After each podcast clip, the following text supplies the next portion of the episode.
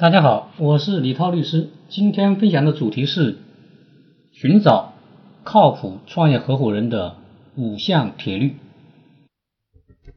创业不能一个人独行，必须要寻找靠谱的创业团队，这样你的事业才能做大。但是在寻找靠谱创业合伙人的时候，非常容易遇到各种各样的坑。有一个朋友说到他的经历，我加入了一个团队，以合伙人的身份进行创业，老板是我之前的领导，团队里面有几个都是同事，大家工作方式一致，团队里面分工也很明确，有人负责研发，有人负责营销，老板总体把关，无论从哪个角度来看，都是一个非常不错的团队。但是当我加入以后，我逐渐发现了这个团队存在的问题。老板他长于管理，但是对于技术的细节不太了解，提出的需求往往没有考虑到在具体实现过程中的复杂性，而负责技术研发的人又是他的长期的下级，对于老板的需求从来不敢提出异议。老板提出了一项需求，他马上就开始干。但是干了一段时间以后，发现这条路行不通，需要调整方案。可是时间已经过去了几个月，之后老板又提出了一个新的项目，研发负责人干了几个月之后又是无果而终。这样经过了几次以后，产品的发布时间一推再推，团队逐渐失去了。最开始创业的激情，而且老板承诺给大家的股票也迟迟不能兑现，时间一长，大家就逐渐不再相信他的话，团队合伙人开始逐渐的离职，到了两年之后，这个团队只剩下了一个以前的老同事。这位朋友的故事无疑是一个在创业过程中非常常见的失败的故事。另外一个朋友，他讲到他的创业经历。我也是以合伙人身份来进行创业，老板是一家国外公司的高管，曾经担任过总经理，团队也是跨国组建，从事的行业是高科技。看起来我们的团队高大上，也非常完美。但是当我加入以后，我逐渐发现，老板在关键岗位上都会设置 A、B 角。比如，在北京招聘了一个软件开发的总监，过一段时间他又在深圳再招一个软件开发总监，两个人干的活其实差不太多。后来大家逐渐发现了这个问题，觉得老板不太信任自己，自己随时有可能被老板撤换，工作情绪大受影响。另外一个问题，由于老板他有非常亮的背景，出色的口才，所以他拉到了很多外部的投资。有了充足的资金以后，他开始疯狂扩张，招揽了大量的业内高端人才。公司人员在短短两年内从十几个人扩张到了五百人，而且他还启动了更多的创业孵化项目，把投资分散到这些项目中去，组建了大的科技创业孵化集团。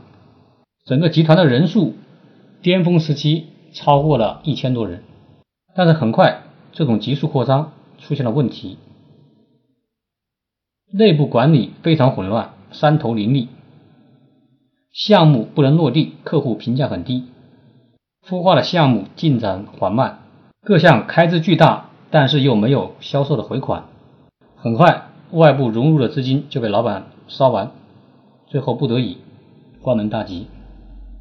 这是另一个朋友他遇到的创业中的失败的案例。创业中必须要寻找靠谱的团队。那么从哪些方向来考量这个创业团队是否是靠谱的？我认为有下面五项铁律。第一点是最重要的，必须要寻找有共同价值观的合伙人。价值观这个东西说起来很虚。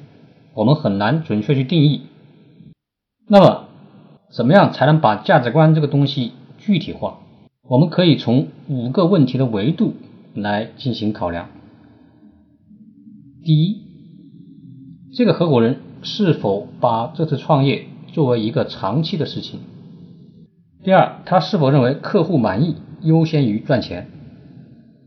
第三，他是否愿意和你一样向公司投钱？第四，如果公司遇到困难的时候，他是否愿意跟你一起扛？第五，如果以后有快速变现的机会，他是否愿意跟你一起放弃短期的变现机会，选择更长线、更难的那条路？这五个问题也是我在集合了。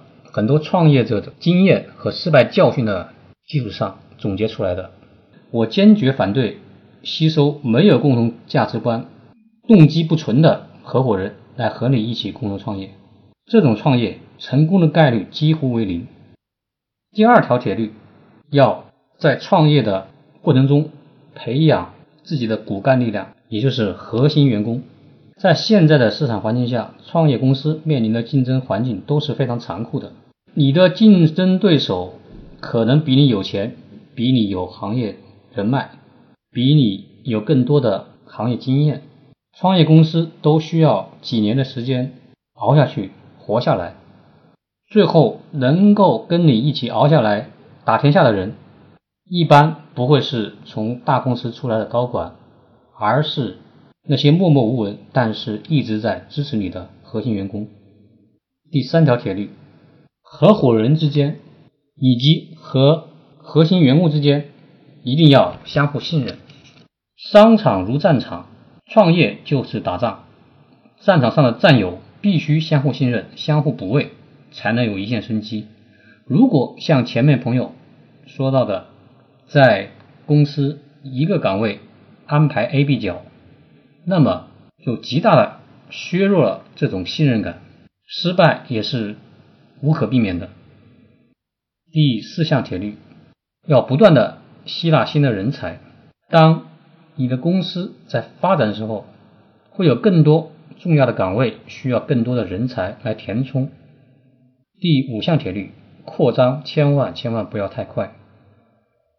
在创业公司根基不稳的时候，快速扩张通常都会带来很多的管理问题，部门之间冲突。山头林立，出问题相互推诿，项目不能落地。很多创业公司最后不是饿死的，而是被外来资金撑死的。我心目中优秀的创业团队，应当是有几名意志非常坚定、价值观高度一致的合伙人，有十几名经过残酷的市场考验仍然留下来的核心的骨干员工。这些核心成员之间关系简单，相互信任，大家有一致的目标。随着公司的发展，不断有新的靠谱的创业伙伴加入，这样的团队才能够稳步的成长，每年都有新的发展。